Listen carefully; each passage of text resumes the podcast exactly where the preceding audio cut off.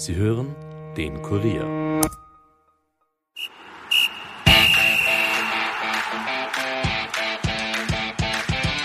Nachspielzeit. Der Euro-Stammtisch des Kurier. Mit Ulrike Kriegler.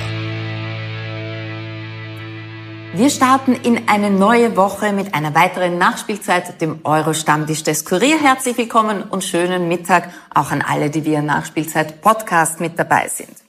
Prominenter Besuch aus der Musikszene heute im Stadtstudio.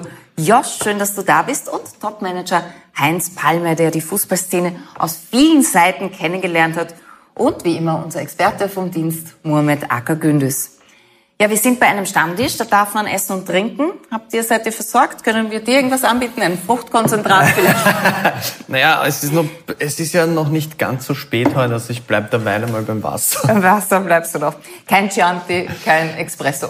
Ja, na, ich muss ja ein bisschen auch da für die Musikszene mal ein bisschen Wiedergutmachung betreiben und nicht schon zum Mittag zum Saufen anfangen. genau, da gibt's den kürzesten Musikerwitz, zwei Musiker gehen an einer Kneipe vorbei. Ja. ja genau. Du hast ein neues Album, ja. Heilzeitromantik. Bist ja. du romantisch? Ja, schon. Ja. Also es ist halt, ich, ich meine mit dem, mit diesem, mit, ich sage immer so, es braucht die große Romantik und für mich geht's da jetzt gar nicht einmal um dieses, weiß ich nicht, jemanden Rosen aufs Bett streuen oder sowas, sondern es geht irgendwie um dieses äh, Lebensgefühl, sage ich immer. Also, also so Sonnenuntergang auch, oder Ja, so. es kann auch ein Abend mit Freunden sein, wo man sich irgendwie denkt so, ja, ist doch wurscht, was morgen ist. Heute ist so, jetzt umarmen wir uns alle und bleiben noch länger oder einfach so, ich sage immer so, alle Gefühle, die da sind auf der Welt, komplett zulassen. Egal ob es negativ ist, egal ob es positiv ist, sich da irgendwie trauen, ähm, zu sagen so, okay, ich, ich, ich lasse es zu. Aber halt nicht immer, nur teilweise. Aber halt nicht immer. Ne? Heinz Balmer, du hast im Fußball viel gearbeitet. Du warst Pressesprecher beim ÖFB, du warst Mr. Euro bei der Euro 2008 in Österreich, du warst in der Organisation der FIFA, der UEFA Du hast unter anderem das legendäre Stadthallenturnier organisiert. War das ein Anflug von Romantik bei dir, dass du beim Sportclub Geschäftsführer geworden bist? Ja, das, das ist schon so, weil der Sportclub noch einer der Vereine ist, wo man von Romantik sprechen kann. Äh, da geht es nie um die, die Top-Top-Leistungen. Man redet zwar immer wieder gerne über den Aufstieg in die Bundesliga, wieder da heranzukommen. Aber wenn das nicht der Fall ist, dann stört das im Prinzip keinen. Man feiert sich ab, man hat dort die legendäre Friedhofstribüne. Die Menschen haben Spaß, wenn sie zum Spiel gehen. Wenn sie ähm, dürfen. Wenn sie dürfen. äh, es läuft friedlich ab. Ähm, und wie gesagt, es hat einen, sicherlich einen Romantik-Charakter, äh, ja, der sich jetzt ein bisschen fortsetzt, äh, noch im Stadionbau. Also es gibt ein neues Stadionprojekt? es gibt ein neues Stadionprojekt, also das Stadionprojekt war an sich schon durchdekliniert sozusagen mit äh, Baubescheid, aber das Geld reicht nicht aus, um das so zu bauen, wie es ursprünglich geplant war. Auch was Neues im Stadionbau. genau, und natürlich äh, extrem äh, die, das Steigen der Baukosten hat uns auch massiv getroffen. Äh, dadurch auch die Pandemie, weil äh, die, die Baubranche ist äh, massiv nach oben gegangen. Äh, was alles gebaut wird. Genau, ich habe heute gelesen irgendwo, es gibt in Wien wieder 40 neue Hotels, die im Bau sind. Also es gibt auch kaum jemanden, der etwas bauen möchte in einer kleineren Dimension, Stadion. Aber wir werden das äh, Ding äh, durchziehen und hoffentlich ne, im Sommer, Herbst 2022 dann definitiv fertig sein. Und du hast noch ein neues Projekt, Pet Ball. Du bist Verbandspräsident. Pet Ball ist ein Fußballspiel in einem Glaskäfig, äh, zwei gegen zwei über ein Netz? Genau. genau. Wo gibt's das? Wo kann man das machen? Äh, es wird bald in Wien zu machen sein. Ich hoffe, wir schaffen es noch in diesem Sommer. Wir sind mitten in den Vorbereitungen, äh, Gespräche mit den Partnern, die das äh, machen mit uns. Und äh, das wird sicherlich eine sehr spannende, neue Geschichte. Die Menschen brauchen ja immer etwas Neues, neue Impulse es gibt ja auch das Battle Tennis, das mhm. sich sehr stark verbreitet hat. Und mit äh, Pat Ball setzen wir den nächsten Akzent. Also wir, wir ist äh, Juri Garic, äh, der Extra-Beat-Spieler, Napoli, Atalanta, Bologna, auch ein Und Nationalteamspieler natürlich. 41 äh, Spiele im Nationalteam. Ähm, ja, der ist der junge Antreiber und ich bin der alte Umsetzer. Wäre das was für euch? So Badball, also in so einem Käfig, zwei gegen zwei, so gezählt wird wie im Tennis, glaube ich, oder? Ja. Ja. Ja, und ich, ich weiß nicht, also ich würde es auf jeden Fall ausprobieren, Ausprobieren. aber bei mir ist dann wahrscheinlich wieder das Problem, ich stelle mir jetzt gerade vor, in dem Glaskäfig, es gibt ja kein Out, ne?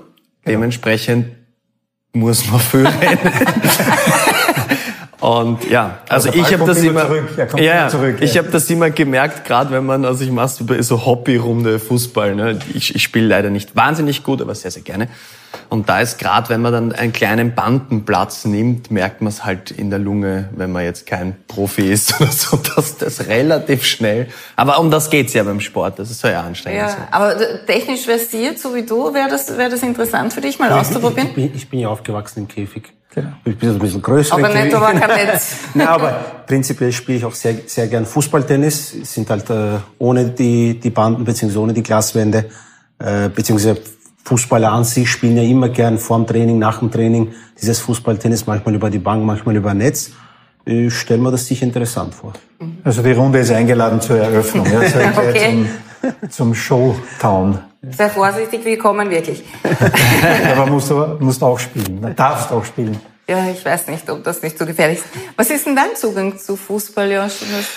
Eigentlich der, dass ich dass ich dass ich's gern schaue. Nee, ich habe selber auch äh, so ein bisschen gespielt, aber das immer alles nur auf auf Hobby ähm, auf Hobbyniveau, weil das natürlich dann bei mir relativ früh angefangen hat mit Musik und dann wäre jetzt so für Fußballtraining in dem Sinn halt keine Zeit mehr gewesen, weil ich war dann ähm, irgendwann schon dreimal die Woche in der Musikschule und habe dort halt irgendwie, ja, ich spiele hobbymäßig, das sage ich jetzt einmal ähm, technisch überschaubar, aber mit einer Freiheit. Okay, Ja. und man muss ja, als Musiker muss man immer aufpassen auf die Finger, oder? Ja, deswegen ist Fußball für mich irgendwie so ganz gut. Also es ist halt, ich, ich habe dann in der Schule mal kurz Volleyball gespielt, da habe ich relativ schnell gecheckt, so hey, das ist eher blöd, weil wenn es dann mal irgendwie geschwollenen Finger hast, war das als Gitarrist natürlich sehr, sehr schlecht. Und dann eben gesagt, ja, Fußball, wenn mal der Knöchel weh tut, humpelst halt auf die Bühne, es geht schon. das, das, das, das kann Ja, das aber, geht noch. ja. Aber Finger muss man aufpassen. Fing- Finger eher nicht so, ja. Obwohl ich habe auch andere Erfahrungen gemacht. Also ich weiß nicht, welche Knochen ich noch nicht gebrochen habe beim Fußballspielen, aber Ja, dann können Daumen, Finger, Wobei- Arm, alles dazu. Du, du hast das halt wahrscheinlich auch mit einer bisschen anderen Ernsthaftigkeit noch gespielt. Also wir, wir, wir, wir sagen ja immer so, das ist so äh, bei meiner Hobbyrunde, wir, wir machen so Gentleman-Fußball, also quasi. Ja, aber was schon immer die Ähnlichkeit ist, man macht das äh, Hobby zum Beruf, ne? Also das ist, das ist schon bei beiden Das, Fall. ja, das ist, glaube ich, beim Fußball eben auch sehr oft, so wie du gesagt hast, so äh, kommst vom Käfig und so. Ja, es gibt ja einige, die eigentlich mehr so mit den Kumpels auf der Straße angefangen haben und dann plötzlich in den Die größten beste Stadien. Schule, oder? Man kehrt wieder zurück. Ja. Ja, Käfig und dann jetzt wieder. Dann jetzt wieder- jetzt wieder Käfig. In den Badball-Käfig. Josh, wie hat sich dein Leben verändert seit Cordula Grün? Sehr. Also das muss man dann schon, schon tatsächlich sagen. Also du hast weil- studiert Gesangspädagogik? Ja, genau. Also zuerst Gitarre und dann Gesangspädagogik nicht ganz fertig. Ähm, es ist halt di dieses, ähm, ich habe da mal mit einer mit einer ähm, großartigen Musikerin, die sehr, sehr bekannt ist, darüber geredet und so gesagt, so ja, wie verändert einen Erfolg? Ne? Und dann hat sie gesagt, na ja, Alter, was soll dich in deinem Leben verändern, wenn nicht sowas? Weil alles rund um dich wird anders, so quasi von Bankkonto hat vor Cordula Grün Mainz zumindest, glaube ich, noch K Plus gesehen. Naja, ich habe halt immer geschaut, dass was geht und, das, und so weiter und so fort und alles verändert sich. Und dann hat sie halt irgendwie gesagt, so, ja, du, man darf sich auch verändern Ja. mit Erfolg, aber man muss ja kein Arschloch werden. Richtig, das ist. äh, Und das ist irgendwie so die, die Geschichte, wo ich mir gedacht habe, so, hey, das ist irgendwie ein ganz guter Ansatz. Und ich hoffe, dass mir das gelungen ist. Absolut, soweit wir das beurteilen können, auf jeden Fall. Aber trotzdem, es ändert sich, es ändert sich halt vieles rund um dich. Es kommen wahrscheinlich Manager auf dich zu. Du hast, äh, der Unterschied ist wahrscheinlich, früher musst du irgendwo hingehen und sagen, darf ich bei Ihnen spielen? Und dann Ja. sagen die, wollen Sie bei uns spielen? Ja, genau. Es ist halt genau das. Also das Aber ist, du magst das ja, oder? Du bist ja ein, ein, ein Live-Junkie. Ja, voll. Ich spiele, also der beste Platz als Musiker ist nach wie vor die Bühne. Es ist halt, ich, ich nehme gerne auf, habe jetzt ein Album rausgebracht und ich sag so, ja, das Studio und, und da akribisch arbeiten und sowas ist schon schön. Aber wenn die bunten Lichter angehen, dann ist halt, ja, das ist der Platz, wo ich hingehöre. Es ist wahrscheinlich, ähm, wenn wir halt beim Fußball sind, für jeden Fußballer genauso. Wenn die Lichter angehen und dann wird gespielt, ist das sicherlich einfach noch einmal schöner als jedes Training. Ja, ja, also es, es wird keiner Fußballer, weil er so gern äh, beim Training ist. Genau. Und ein bisschen ist es bei mir als Musiker genauso. Ja, es ist halt, wenn, wenn, wenn quasi Ampfiffen ist, dann ist es einfach die schönste Zeit. Was war bei dir so der, der Einstieg in die Fußballszene? War das ein Zufall? Die Geburt. Ja, ich bin auf die Welt gekommen und offensichtlich mit dem ersten Wolleschuss aus dem Bauch meiner Mutter heraus ja, mit vier Jahren der erste Fußball, das war ein Heiligtum. Bazooka-Ball hat er geheißen. Mit Kaugummischleifen hat man 200 Schleifen, also einen Ball. Und ich durfte dann mit diesem Ball zu den großen Spielen gehen, in den Hof runter. Und dann haben die mir den Ball weggenommen. Und ich durfte zuschauen am Bankerl. Und mit so fünf Jahren, sechs Jahren habe ich gewusst, das geht sicher nicht mit mir. Und habe ihnen dann gesagt, wie man Fußball spielt. Und plötzlich war ich aufgenommen und äh, respektiert. Ja, und von dort bin ich eigentlich nie mehr weggekommen. Ja, aktiv halt zwar nur am Land sozusagen, äh, aber ähm, das hat mich fasziniert. Ich war zwar im Wintersport tätig, Ski, Skifahren, Skispringen, äh, waren auch Leidenschaften, aber in den Bergen äh, brauchst du im Winter was anderes, da geht's nicht zum Kicken, weil zu viel Schnee ist. Mit dem ersten Du könntest noch ein Projekt erfinden, Snowball oder ja, so. Ja, ging noch einiges. Na und, und von dort weg. Also es war immer klar, ich werde beruflich etwas im Sport machen. Ähm, und das hat sich dann wirklich auch zufällig ergeben. Nach Matura und äh, Bundesheer ruft mir mein Schwager an und sagt, du, im Kurier steht eine Annonce, österreichischer Fußballbund sucht Jugendsekretär.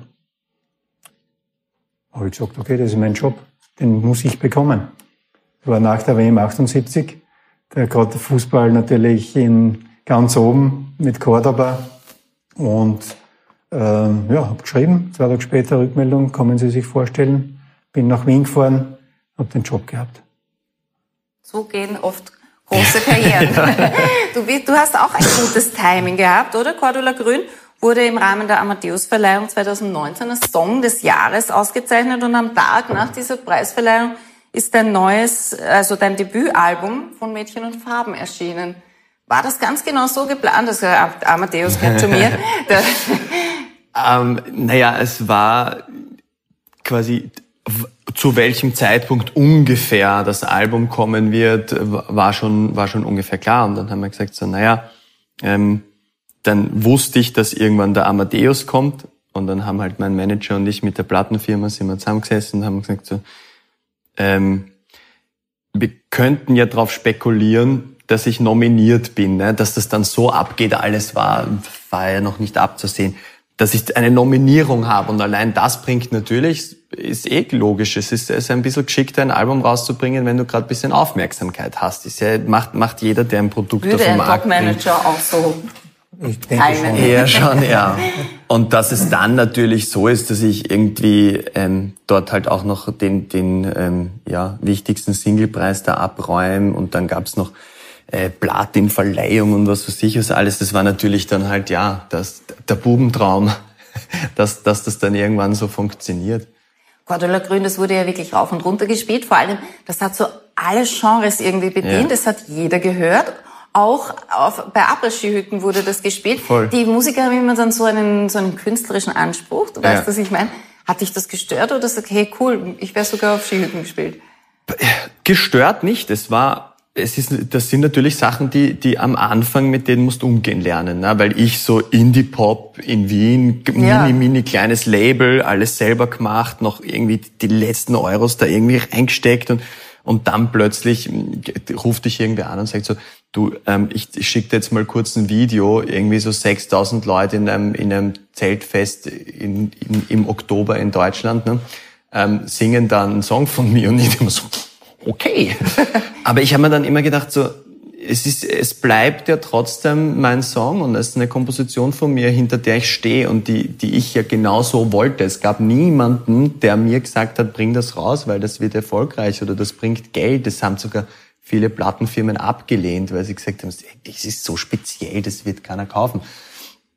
Und dann habe ich mir eben gedacht, nee, ich möchte keine, keine, ähm, keine Betriebsanleitung für meine Musik mitliefern. Ich mhm. habe immer gesagt, so ja, Hören Sie ähm, das in der Badewanne? Genau, und, und meine Musik bitte nur zu Hause zu zweit bei einer Flasche Rotwein hören. Und ja. ich habe gesagt, so, ja, wenn jemand auf die Idee kommt, sich zehn Bier reinzudrücken und, und Cordula Grün zu singen und dabei Spaß hat, dann soll er es bitte machen, weil jemanden Spaß zu vermitteln, also so quasi, dass jemand Gaudi hat an dem, dass er Songs von mir singt oder dass das halt jetzt irgendwie dann ein paar Jahre später so funktioniert hat, dass jetzt irgendwie auch der neue Song wieder plötzlich irgendwie, ähm, habe ich jetzt eine, eine Band gesehen, die ähm, mit der Quetschen und mit allem schon wieder einen Song von mir gecovert haben. Aber dann ist es ja eigentlich eine Ehre, wenn die Leute das sehen und sich denken, hey, das ist so cool, das, spiele ich jetzt auch. Und so möchte also ich das irgendwie keinen, sehen. Keinen Mainstream-Komplex. Wie ist die Taktik so bei dir, wenn du, wenn wir schon im Fußballjargon reden, wenn du an so ein Projekt herangehst oder schreibst du einfach so mit immer, wenn, wenn dir was einfällt? Weil bei einem Liedtext, da kann man ja nicht mal so, so reden, so wie wir jetzt, sondern da muss ja, ja wirklich dann jedes Wort irgendwann wirklich passen.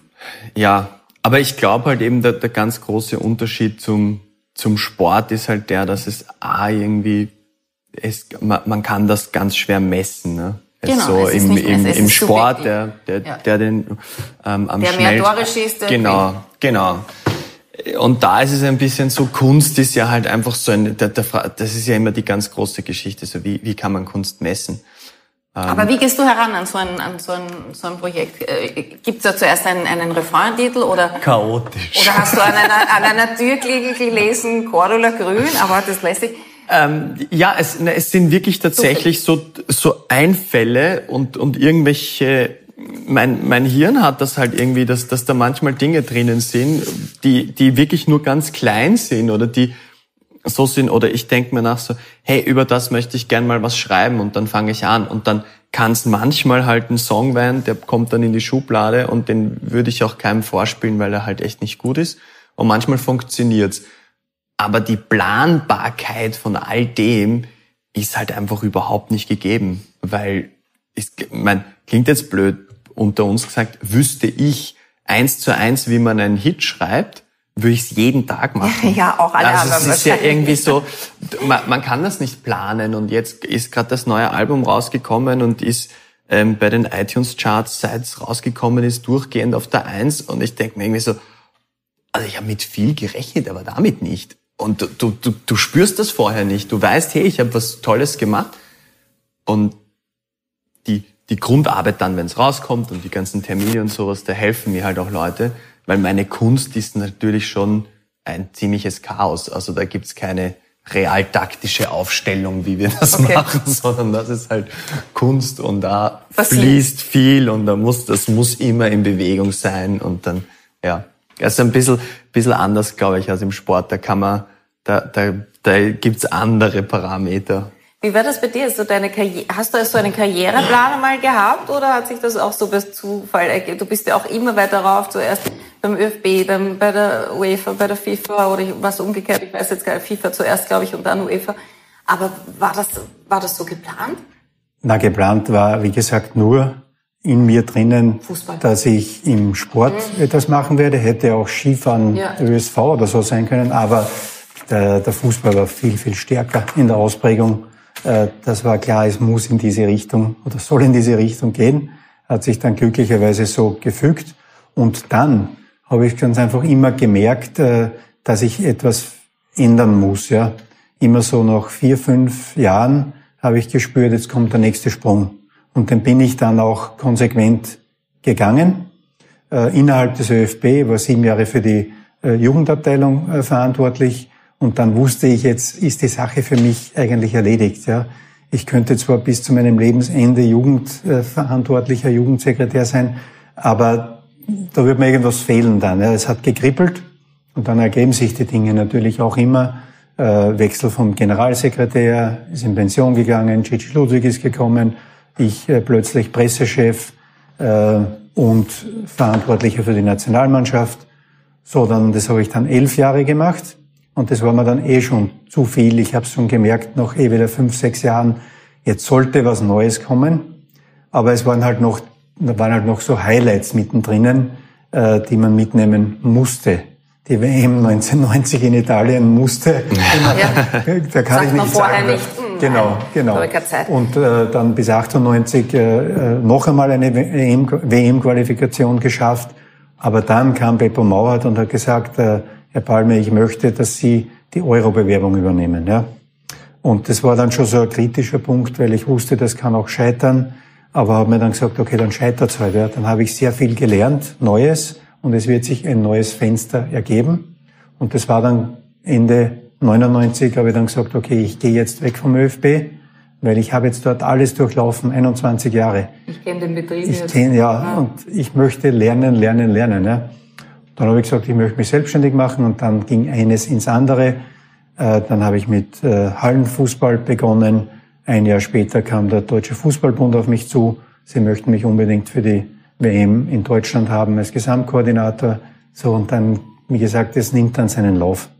Und wenn man dann einmal äh, so drinnen ist in dem Getriebe, ähm, dann laufen äh, mehr oder weniger die Mechanismen auch von selbst. Ja. Ja, das ist ja bei dir auch so ähnlich. Jetzt gibt's eine neue Single, Espresso und Chianti wird das der nächste Sommerhit. Das passt so gut zu ich, Italien. ich darf das nicht sagen. es ist, äh, weiß ich nicht, wenn man es jetzt, wenn man es rein aus, aus, aus der, sage ich jetzt einmal, Management-Sicht sieht, stehen gerade alle Ampeln auf grün. Also Okay. es, ist, es läuft gerade so gut wie schon lange nicht. Es, Gesundheit. Gesundheit. Ist ähm, letzte Woche in die Charts eingestiegen, klettert diese Woche noch einmal ordentlich rauf und es zeigen gerade alle Pfeile nach oben. Aber ich bin da immer so, ich, Nicht verschreien. ich, genau, verschreien Ja, wir's nicht. genau, aber es schaut gerade sehr, sehr gut aus, dass, dass mein, mein Sommer ein guter wird. Und die Italiener sind noch in, in der Euro dabei. Also Ja, und ich glaube ja auch, dass so, sag ich jetzt mal, sehr viele Österreicher jetzt ja Italien-Fans sind, Ja. weil das ist natürlich dann immer, glaube ich, äh, für uns alle, wenn man gegen den zukünftigen Europameister ausgeschieden ist, mit Dann einer sagen, sensationellen hey. Leistung, glaube ich, fühlt sich das besser an, als wenn jetzt, ja. Aber ist das auch so eigene Erfahrung, dieses, dieses Espresso und Gnocchi und Ja, das haben wir im Tourbus irgendwann angefangen und generell hat jeder schon irgendwann mal gehört, dass Ja. irgendjemand sowas mal bestellt und ich habe dann irgendwann ist das, du lebst ja in Wahrheit auf Tankstellen, wenn du wenn du viel auf Tour bist und dann bleibt der Bus halt irgendwo stehen und ich schaue halt in die Runde und sag so soll einen Cappuccino mitbringen? und so hat das irgendwie angefangen. Und irgendwann kam dann dieses Down nach dem ersten Album, so ich weiß nicht, über was ich schreiben soll, weil man hat da Ängste. So, sind quasi noch genug Melodien in meinem Kopf? Habe ich genug Ideen eigentlich?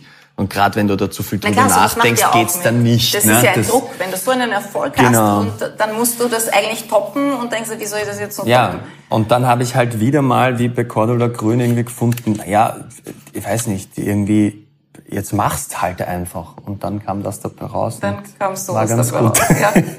Mein Highlight war äh, Uno la Sagne, por favor. Oh, ja, das ist auch schön. Ist geschenkt. Bei uns kann man wie immer eine Kurier Fanbox gewinnen mit Fantrikot, Trinkflasche, eine Flasche Bier ist auch dabei und ein paar Überraschungen. Heute wollen wir von Ihnen wissen, bei der Quizfrage, wer schoss die meisten Tore bei einer Fußball-EM? War das A. Franz Beckenbauer, B. Michel Platini, C. Cristiano Ronaldo oder D. Alan Shearer? Die richtige Antwort mailen Sie bitte an emstammtisch.kurier.at im Betreff Quizfrage 18. Der Gewinner wird morgen in der Nachspielzeit bekannt gegeben und per Mail verständigt.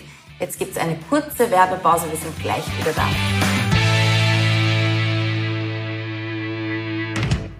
Ein Hinweis in eigener Sache. Wir würden uns freuen, wenn ihr uns helft, unser Podcast-Angebot noch weiter zu verbessern. Dafür müsst ihr einfach auf kurier.at slash Podcast-Umfrage gehen und ein paar schnelle Fragen beantworten. Vielen Dank für eure Hilfe.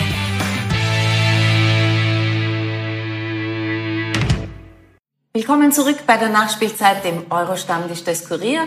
Heute mit unseren Gästen Josch und Heinz Palme und natürlich unserem Experten Muhammad Akagündüz, der kriegt jetzt gleich was zu tun.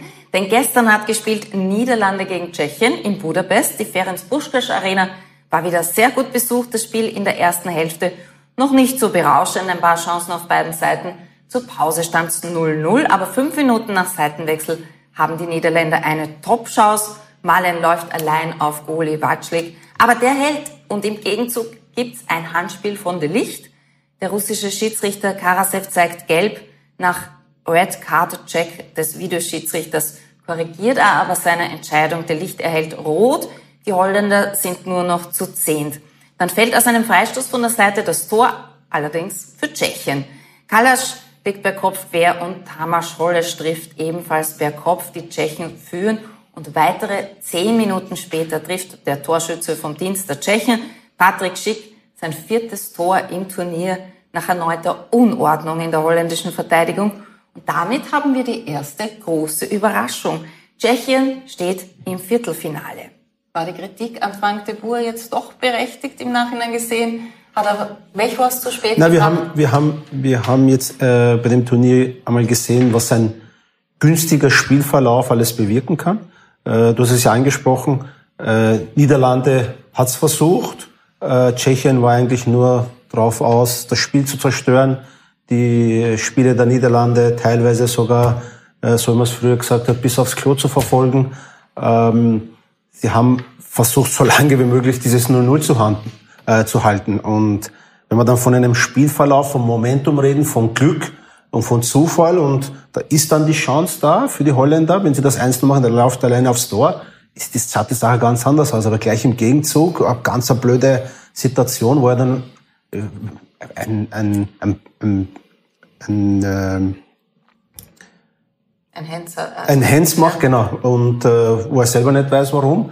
Und mit der roten Karte dreht sich das ganze Spiel. Also für dich war das auch die Schlüsselszene, das oder? War, Diese das rote war eindeutig Karte. die Spielszene. Wenn man jetzt auch, die, die Tschechen haben jetzt äh, inklusive der Gruppenspiele, die haben keine Torchance oder kein Torschuss aus dem Spiel heraus gehabt.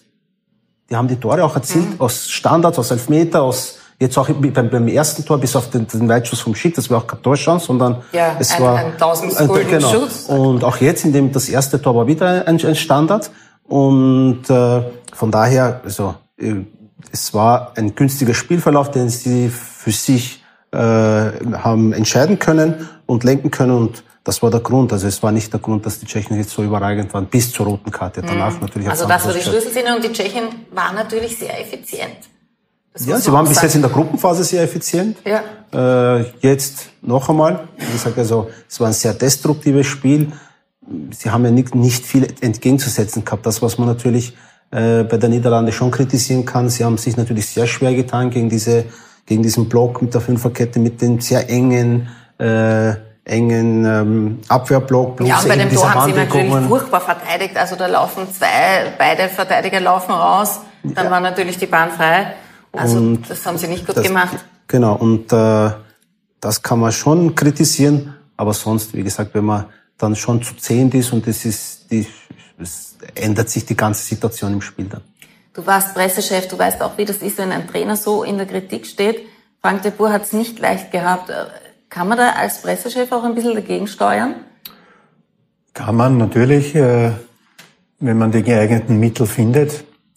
Bei mir war es halt immer so, dass ich mit meinen Teamchefs sozusagen, Ernst Happel, Herbert Bohaska, Josef Hickersberger, mhm. Alfred Riedel, Didi Konstantini, ähm, dass ich schon versucht habe, ihnen auch zu erklären, was auf sie zukommen kann, wenn sie dieses oder jenes machen. Und äh, was ich immer versucht habe, sie zu füttern, sozusagen mit entsprechenden Informationen, Statistiken. Ich habe mir da sehr intensiv damit beschäftigt. Was sind die positiven Themen, äh, die man transportieren kann? Beim, äh, beim Hicke habe ich dann immer gesagt, wir gehen wieder Haie füttern, wenn wir in eine Pressekonferenz gegangen sind. Aber das war wirklich so, dass wir mit Themen schon in die Pressekonferenz gegangen sind.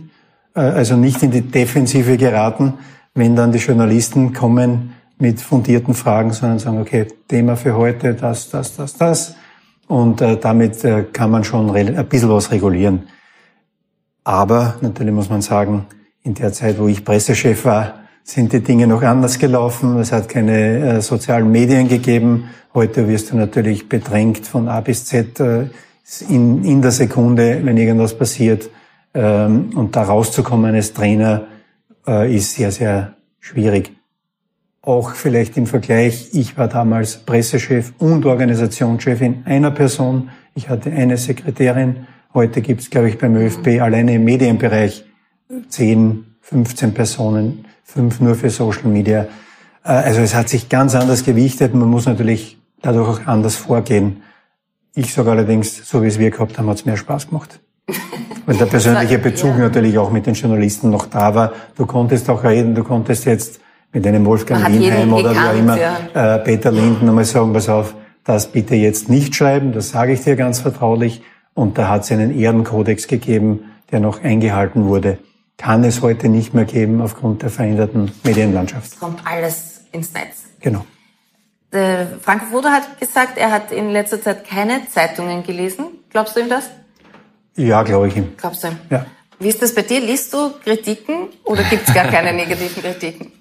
Boah, na, die gibt's immer. Also es ist ja, das ist eben genau das, womit, womit man umgehen lernen muss. Das ist sicherlich bei, bei Fußballern genau dasselbe, weil ähm, du kriegst in den Social, also in, in sozialen Medien keine, sage ich jetzt mal, kein Shitstorm und keine, keine negativen Kommentare, wenn du jetzt in der Landesliga spielst und unter Anführungszeichen, das interessiert noch keinen. Ja. Und umso größer das wird, umso mehr stehst du im Rampenlicht und umso mehr wird es auch Leute geben, die es total wichtig finden, dir jetzt auf deine Seite zu posten.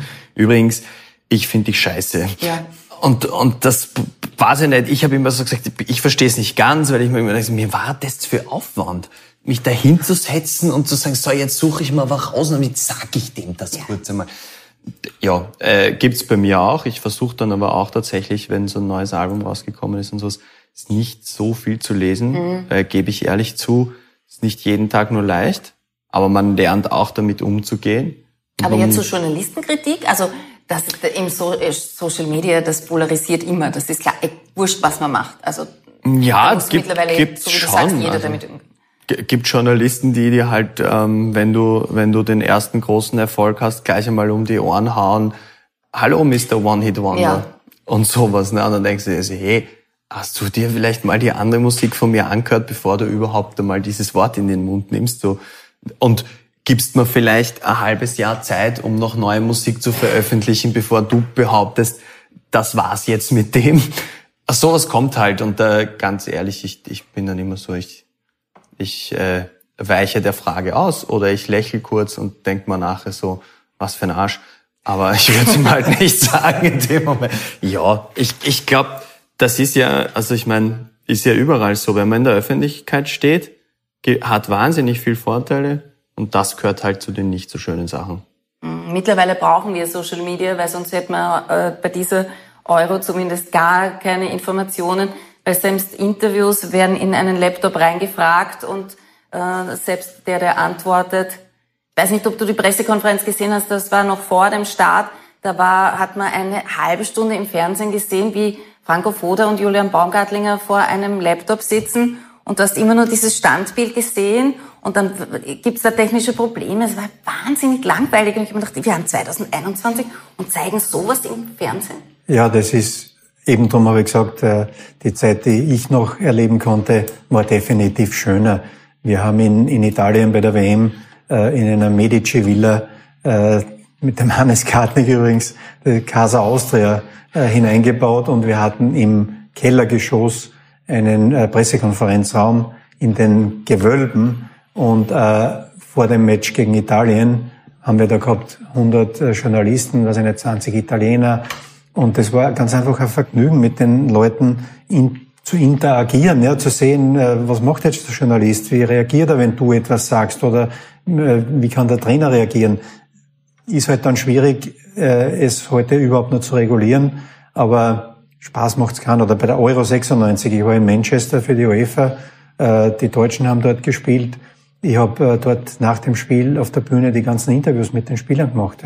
Äh, natürlich auch Frage, Frage, Antwort, zwei, drei Fragen eingeleitet von mir, dann ist es losgegangen und die Spieler haben mitgemacht, ja. Äh, von Klinsmann über Sammer, wie sie alle geheißen haben. Das hat viel mehr hergegeben, finde ich jetzt einmal. Ja. Der menschliche Aspekt war da, du konntest es abschätzen, äh, das Zusammenspiel zwischen Medien und, äh, und Spielern, Trainern. Ähm, Du konntest das aber natürlich auch leichter steuern. Genau, ja, ja. Natürlich, du kannst einmal sagen können, so, danke, die Frage beantworten wir jetzt nicht aus irgendeinem Grund. Äh, und das wurde dann meistens, wie gesagt, auch akzeptiert und zum Mittun war es wesentlich schöner. Also ich möchte definitiv nicht äh, in der heutigen Zeit Pressechef des ÖFB sein oder Pressechefin, ja eine Frau. Ähm, äh, ja, das ist mir zu künstlich im mhm. Endeffekt, ja. Ja, es ist manchmal eben nicht echt. Ja. Aber echt war das zweite Duell gestern. Belgien gegen den Titelverteidiger Portugal. Das Duell Ronaldo gegen Lukaku. Serge Schweigler hier beim Stammtisch, der hat uns erklärt, dass äh, in Belgien natürlich äh, große Euphorie herrscht oder so auch zweigeteilt. Und es gibt die Believer, also die glauben dran an den, an den Europameistertitel der Belgier und die, die eben nicht dran glauben. Obwohl die Portugiesen in der ersten Hälfte besser waren und mehr Chancen hatten durch Jogo Jota unter anderem und Ronaldo, waren es die Belgier, die kurz vor der Pause, als das Spiel von beiden ein wenig offener geworden ist, in Führung gehen. Ein Schuss von Torgan Hazard von außerhalb des Strafraums und zur Pause steht's 0 zu 1 für die Belgier. Auf der anderen Seite bei den Portugiesen ist natürlich Cristiano Ronaldo, der überstrahlt irgendwie immer so alles. Ist das gut für ein, für ein Nationalteam, glaubst du? Oder ist das bei ihm anders, weil er so über allen steht? Ja, man kann jetzt über Vorteile und Nachteile reden. Äh, Vorteil ist sicher, dass sie jetzt einen Weltklasse-Spieler oder den Spieler eigentlich in der Mannschaft haben, über den wir schon etliche Male äh, gesprochen haben, der eigentlich den Fußball in den letzten Jahren geprägt hat. Dann haben, sind die anderen vielleicht nicht so im Fokus, die sich dann auch äh, wiederum in den Fokus spielen können. Andererseits natürlich äh, vielleicht auch bei dem Spiel, äh, dass dann zu viel vielleicht von Ronaldo erwartet wird und die anderen sich vielleicht denken, okay, der macht das vielleicht eh. Aber ich habe so, wenn man so reinschaut in das, in das Team, ist das, ist das schon ein gutes Gefüge. Also trotzdem er so ein Superstar ist. Ja, ich meine, sie haben natürlich schon andere Weltklasse-Spieler auch. Keine also er ist nicht der einzige, nicht so wie bei anderen. Wir haben zum Beispiel über Polen geredet, da gibt es halt einen Weltklasse-Spieler oder, weiß ich nicht, bei Nordmazedonien mit Pandev einen, der überstrahlt alle. Äh, das war natürlich auch mit Cristiano Ronaldo, aber rundherum gibt's viele andere Spieler, die etliche Titel auf höchstem äh, Niveau, auf Clubebene gewonnen haben. Also da reden wir natürlich schon was, von was anderem. Ja? Und wenn wir dann zurück zum Spiel kommen, ich meine, ich habe, oder ich weiß nicht, vielleicht auch viele andere, wenn man die Kader der beiden Mannschaften anschaut, hätten wir schon ein bisschen ein offensiveres Spiel, ein Offensivspektakel erwartet. Es war ein bisschen vorsichtig. Aber es war, ja. es war äh, Risikovermeidung pur. Also mhm. ja, keinen Fehler machen, ja, nicht schauen, dass ich das erste Tor kriege und schauen, okay, wir kontrollieren das Spiel. Die Belgier haben ja mehr Spielanteile gehabt, die erste Halbzeit, die Portugiesen haben gesagt, okay, wir kontern und schauen uns das mal an. Und dann passiert so ein Tor. Also so wie mhm. jetzt gegen Niederlande, es passiert irgendwas und das ändert das ganze Spiel, was dann ein bisschen offener gestaltet wird, wo, wo dann auf beiden Seiten dann äh, mehr äh, gefordert wird. Und deswegen hat sich doch die, das Spiel dann wieder nach diesem Tor äh, geändert. Was bei dem Tor wieder auffällig war, auch für das ganze Turnier, also die Tormänner stehen schon ein bisschen im Fokus. Also mhm. für mich, ich bin kein Tormann-Trainer, aber wenn für mich war der Ball haltbar, unabhängig davon, ja, ob das jetzt ein halt Flatterball so war, ja, der hat sich schon ja, so, aber das, der Ball war jetzt, der hat gesagt, aber war mitten aufs Tor. Ja. Äh, und auch beim letzten, beim Spiel gegen Holland gegen Tschechien, das erste Tor, wo der Tormann wieder sich verschätzt, gehe ich raus, gehe ich nicht raus, geht raus, der Kopfball kommt auf die andere Seite und der kriegt das Tor. Also wir haben jetzt etliche Fehler gesehen, die die Tormänner, also das ist für mich schon auch ein bisschen eben der, der Torhüter. Vielleicht findet man noch mal einen Tormann, den wir einladen können. Dann können wir das besprechen. Nicht jeder kann Bachmann sein, ja? Ja, nicht jeder kann Bachmann sein, genau. Ja, gleich nach der Pause ist auch Obwohl er hat auch schon einen Ball ausgelassen. Ja. ja. Kevin De Bruyne hat raus müssen, hat sich bei einem Foul verletzt. Portugiesen haben dann noch Druck gemacht, haben eine Vielzahl an Chancen.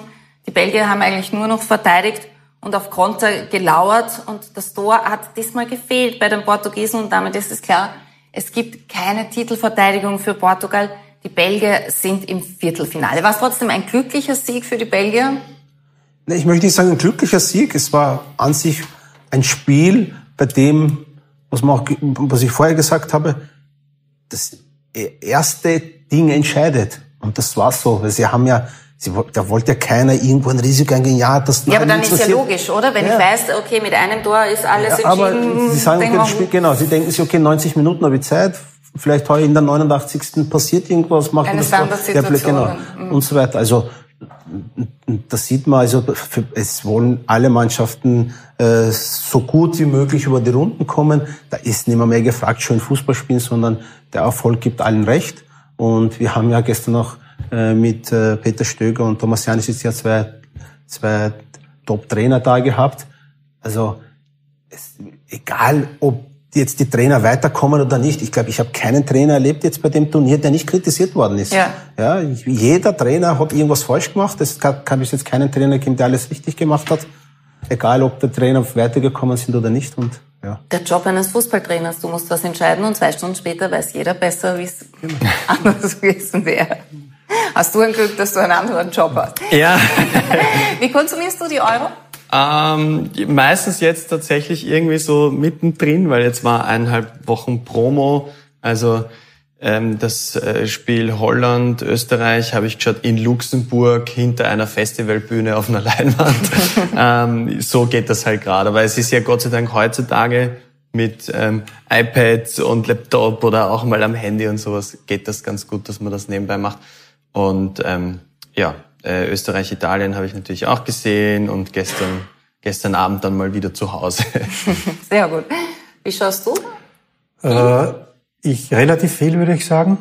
Ähm, Livestream, Laptop und da werden die Fenster bei mir dann geöffnet, E-Mails, äh, Dokumente und dann schaue ich wieder. Äh, also versuche Multitasking, aber so viel wie möglich zu sehen, äh, mehr als in den letzten Jahren, würde ich sagen. Und ähm, ich hatte das Glück, kurzfristig äh, Deutschland-Ungarn Tickets zu bekommen und war in München. live vor Ort? War live vor Ort in München und das muss ich sagen, war schon ein besonderes Gefühl. Weil es so geregnet hat. Äh, weil, es ja, weil es ein Wahnsinn war. Ich habe glaubt, das Spiel wird abgebrochen. Es fängt zu hageln an, was dann nicht der Fall war. Aber das hat das Spiel natürlich beeinträchtigt, hat den Deutschen nicht gut getan, weil gerade in der Phase haben sie dann eigentlich äh, gegen den Rückstand arbeiten müssen. Ähm, aber das andere war die Atmosphäre in dem Stadion. Äh, obwohl nur 13.000 zugelassen wurden, hatte man nicht das Gefühl, dass das Stadion leer ist. Durch das Verteilen der Zuschauer mit den Abständen, Akustik war super im Stadion und es war ein Gefühl, man sitzt in, in einem Stadion, ja, in einem Top-Stadion noch dazu.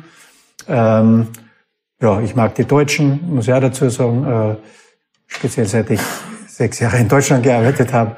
Ähm, und es war, es hat alles gut gepasst. Aber wie war die, die Stimmung? Weil, also, erst einmal, das hat sich natürlich ja. verändert mit dem ja. Sommermärchen mhm. 2006, ja. sind uns die Deutschen sympathisch geworden. Mhm. Aber äh, wie war die Stimmung? Haben die Deutschen eher das Gefühl gehabt, also wurde da kritisiert, so, es ist ein Witz, dass wir gegen, gegen Ungarn nur X spielen? Oder wurde das uh, im letzten Augenblick doch noch den Ausgleich, Gott sei Dank, und schwamm drüber? Deutschland hat gelernt, äh, in der Geschichte äh, in der letzten Minute das entscheidende Tor machen zu können. Das hat sich übertragen über Generationen. Das ist in der DNA drinnen, auch von Spielern. Es ist so wie die Rapid-Viertelstunde. Äh, und dadurch ist dort eine Gelassenheit äh, okay. zu spüren also gewesen. Ja. 80. Wir, wir Minute, 2-1 hinten. Wir Deutschen, da lehne ich mich zurück. Wir Deutschen, wir mm. schaffen das. Jetzt feiern wir äh, trotzdem, trinken unser alkoholfreies Bier äh, und, und haben Spaß ja, und, und genießen diesen, dieses äh, Momentum auch bei einer Euro im Stadion sitzen zu können. Und ich muss sagen, mir hat's irrsinnig getaugt. Es war wirklich ein gutes Erlebnis. Das ist ja schon was Tolles, oder? Dass wir einfach wieder gehen können in ein ja. Stadion, auch dass wir wieder Voll. auf Konzerte gehen können. Ja, ich glaub, Jeder freut sich, oder? Man kann, egal was man auf einer Bühne macht, sage ich ja, jetzt übertrieben, natürlich nicht. Aber jeder freut sich, dass er wieder dabei sein darf. Yes, das Allerwichtigste. Also ich glaube, ähm, gibt weder einen, einen Sportler noch einen Musiker noch andere Künstler oder irgendjemanden, der sagt, Na, also wie keiner da war, war es schöner. Ja. Also ich glaube, es ist einfach für jeden das Schönste, dass äh, egal was es ist, das, das Soziale, das Zwischenmenschliche, was auch drumherum passiert, dass man mit den Menschen redet und so. Und jetzt war es halt immer nur quasi Protagonisten und Kameras. Das war das Einzige, was man halt irgendwie gehabt hat lange Zeit. Und da glaube ich, ist jeder drauf gekommen, wie, wie viel das wert ist, dass, dass Menschen da sind. Und ja, ist im Sport genauso wie in der Kunst. Eigentlich am, am Ende ähm, machen wir das auch, damit andere Leute Spaß damit haben. Natürlich. Und wenn die im Stadion sind und das feiern, ist das natürlich, ähm, ja, um, um das geht's irgendwie, glaube ich. Ja, beim Fußball hast du dann wenigstens noch die Chance, dass du gewinnst. Das ist wenigstens Ja. ein bisschen erhebend. Das hast du dann nicht, wenn kein Publikum da ist. ist das natürlich Nein, da, das, das ist ein bisschen, da, das war ein bisschen eigen, eigenartig, ja, vor Kameras nur zu spielen. Das ist bei Fernsehsendungen nämlich wieder ein anderes Feeling. Da, da rechnet man damit und so und da ist es so. Aber wenn man jetzt so ein richtiges Konzert, ein ganzes, spielt in einer Halle, haben wir mal aufgebaut, eine Riesenhalle bitte, und ein Kamerakran und was weiß ich, was alles. Und du stehst da mit der ganzen Band und, und Lichttechnik und alles und dann wird eingezählt und während dem Song geht das noch irgendwie und dann ist der aus. Aus es ist- ist mucksmäuschen still, weil die Kameraleute alle voll konzentriert auf ihren Job, da geht keiner her und sagt, yeah. und, und so war, also, und das war halt, das ist dann so ein Feeling, wo, es dem dann auch da sitzt und denkst du, äh, mögen die das grad? Ja. Und du weißt das einfach nicht, so quasi, gefällt das wem oder, oder ist das, ja. Naja, das schaukelt sich ja auch auf, Ja. so energetisch. Ne? Du kriegst eine Reaktion vom Publikum, spielst das nächste Lied, da gehst du dann ganz anders rein. Du wirst ja auch weißt, besser. Natürlich. Du wirst ja auch besser. Also es ist auch in der Kunst, also auch in der Musik definitiv so, ähm, du, du wirst noch einmal eine Spur besser, wenn, wenn die Leute dich ja da halt einfach äh, durchheben und dich begleiten und die, dich irgendwie auch anfeuern. Ne? Mhm. Das, dann fühlt sich alles leichter an. Du glaubst doch plötzlich nicht mehr, dass du einen Fehler machen wirst. Fans beflügeln, das ist gut so. Heute gibt's nämlich die nächsten Achtelfinale. Um 18 Uhr Kroatien gegen Spanien in Kopenhagen. Die Kroaten sind ja mit großen Erwartungen in das Turnier gegangen nach dem Finale bei der WM. Im ersten Spiel gab's eine Niederlage gegen England, gegen die Tschechen ein X und damit war man im letzten Spiel gegen Schottland unter Zugzwang, hat sich aber gesteigert. König von Kroatien ist ein Tor gelungen, Luka Modric, herrliches Tor mit dem Außenriss und Platz zwei in der Gruppe D war erreicht. Um weiterzukommen, müssen sich die aber auch wahrscheinlich noch steigern. Jetzt haben sie auch noch Ivan Per- Perisic verloren. Der wurde positiv getestet, musste in Quarantäne. Auch die Spanier sind nicht optimal gestartet mit zwei Unentschieden gegen Schweden und Polen. Allerdings aufgrund der fürchterlichen Chancenauswertung. Dann war es ein souveränes 5 zu 0 gegen die Slowakei. Und da geht auch die Formkurve nach oben, oder? Bei den Spaniern? Ja, also Spanien ist halt eine sehr, sehr sch schwer zu bespielende Mannschaft. Äh, sie sind extrem stark am Ball, sie geben den Ball nicht her. Also du hast ganz wenig Möglichkeiten, falls du mal den Ball kriegst. Und ähm, auch die Kroaten werden sich schwer tun, äh, da ihr Mittel zu finden. Aber andererseits, die Spanier hätten sicher lieber gerne eine andere Mannschaft gehabt als die Kroaten, weil auch die Kroaten sind, haben doch äh, sehr gute Spielerinnen, die auch da gefährlich werden können Auch ohne Perisic. ohne Perisic. Und das Interessante bei dem Spiel ist aber, du hast es ja kurz erwähnt, Modric ist der einzige Realspieler bei dem Ja, Spiel. hätte man nicht gedacht bei Spanien gegen Kroatien. Der einzige Realspieler. Also, genau, das Kuriose so ja. Auch auffällig bei den Spaniern. Mittlerweile spielen, ich meine, Spanien war ja, äh, hat ja eine sehr, sehr starke eigene Liga. Also der Großteil der Spieler kamen äh, meistens aus der eigenen Liga von Barcelona, von Real und von Atletico. Mittlerweile hat sich das extrem verlagert. Und zwar in die Premier League. Ja, das heißt, Ja. fast die Hälfte der Spieler, der Spanier spielt mittlerweile in der Premier League, weil sich auch da ein Sinneswandel ergeben hat, auch durch die neuen Trainer wie Guardiola, wie Bielsa und wie die anderen Spanier, es gibt einen anderen spanischen Trainer, die ja in diese, äh, auf die Insel gekommen sind und auch da den Fußball, den englischen Fußball revolutioniert haben und natürlich mit dem zugehörigen Material aus Spanien äh, funktioniert das ein bisschen besser. Äh, für mich aber Spanien sicher in diesem Spiel der Favorit. Äh, auch aufgrund der Tatsache, dass ich ihr Spiel einfach so liebe. Äh, Und hoffentlich die Chancenauswertung besser wird. Das zweite Achtelfinale heute heißt Frankreich gegen die Schweiz, findet in Bukarest statt. Franzosen sind ja der aktuelle Weltmeister und haben die Todesgruppe F gewonnen. Spricht mal für viel Qualität. Ja, und die Schweizer sind hinter Italien und Wales äh, Dritter geworden in Gruppe A. Obwohl man gegen Wales klar überlegen war, hat es nur zu einem 1 zu 1 gereicht. Gegen die Italiener war man dann chancenlos mit 0 zu 3. Erst kann nicht jeder gegen Italien ein Tor schießen. Ne? Und im entscheidenden Spiel gegen die Türkei haben sie das bisher beste Spiel gezeigt und haben gewonnen mit Doppeltorschütze Shakiri. Die Franzosen, bei denen gibt es auch noch was zu sagen, die jede Chance sagt, äh, die Gruppe zu gewinnen, das war mal das oberste Ziel und jetzt startet quasi ein neuer Wettbewerb. Für euch startet jetzt auch ein neuer Wettbewerb, denn wir bitten euch zu tippen die heutigen Spiele, Kroatien gegen Spanien und Frankreich gegen die Schweiz. Ja. Da gibt es eine Kreide, auch für dich, na nicht schießen. Wir wollen hier keine Verletzten. Danke. Und ihr tippt bitte. Drunter, drüber, neben. Äh, drunter gerne, ja.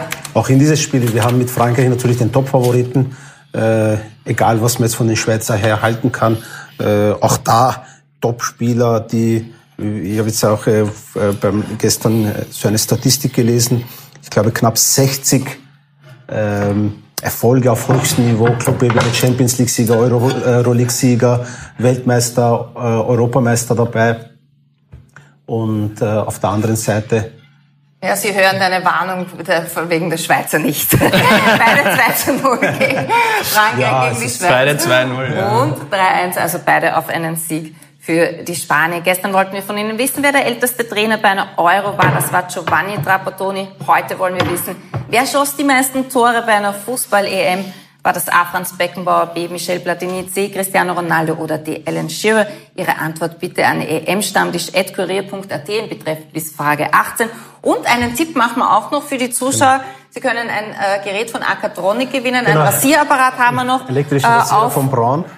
Kroatien gegen Spanien, oder? Also dann Genau. auch emstammtisch.kurier.at und im Betreff Tipp. So, wir haben eure Tipp. Wir wollen noch, äh, dass ihr bitte unterschreibt auf unserem Nachspielzeit-Trikot. Und das war's auch schon mit der heutigen Nachspielzeit im Euro-Stammtisch des Kurier. Schön, dass ihr da wart. Johannes Sumpich heißt er eigentlich, aber besser bekannt ist er unter Josh. Und der Neo-Präsident des Padball-Verbandes Heinz Palme. Morgen kommt Fränkisch Schinkels und Dominik Nepp, Murmet Akgüründis und ich freuen uns, wenn Sie wieder dabei sind. Guten Wochenstart, bis morgen.